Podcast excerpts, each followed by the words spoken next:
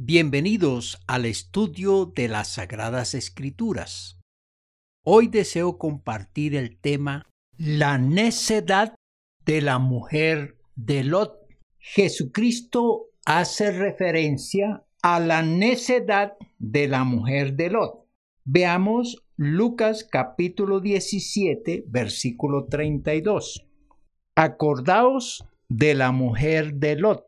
En el libro de Génesis, la esposa de Lot vivía en Sodoma con su familia cuando Dios decidió destruir esa ciudad y lo haría porque sus habitantes se habían corrompido y donde la homosexualidad, el lesbianismo, la inmoralidad y la sucieza espiritual y moral colmaron la paciencia del Altísimo al punto de tomar la decisión de derramar fuego y azufre para destruir a sus habitantes y a todo ser vivo.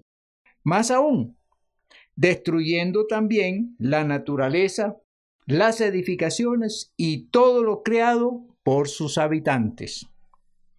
Antes de esta catástrofe, Dios quiso salvarla, junto a su marido e hijas unos ángeles llegaron a ellos y los sacaron. Y la recomendación que al salir de la ciudad no voltearan a mirar el gran incendio. Veamos lo que nos dice Génesis capítulo 19 versículos 17 y 26.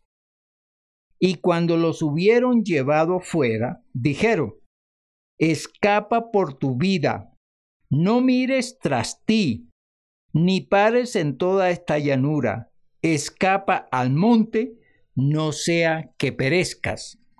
Versículo 26. Entonces la mujer de Lot miró atrás, a espaldas de él, y se volvió estatua de sal. Ella no acató la recomendación de los ángeles, pues giró, miró y se convirtió en estatua de sal.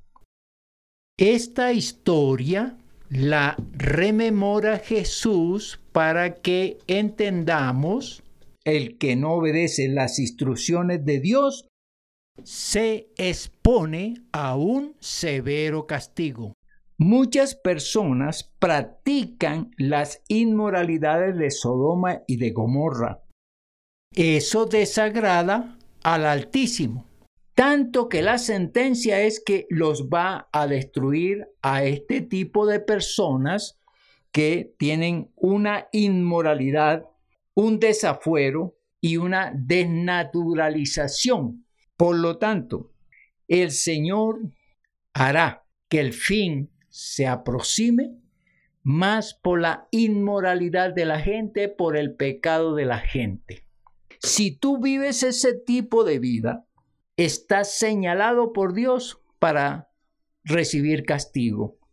Mi recomendación es arrepiéntete de tus pecados, de ese tipo de vida, y no mires atrás. Mira hacia adelante. Conviértete a Cristo Jesús.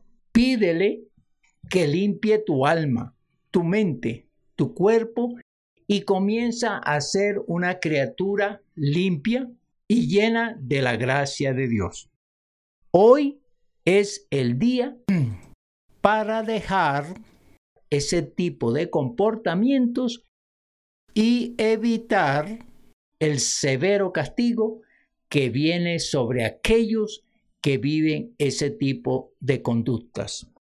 Hoy puedes orar a Dios pidiéndole perdón y limpieza espiritual y comenzar una vida nueva con el Espíritu Santo dentro de ti.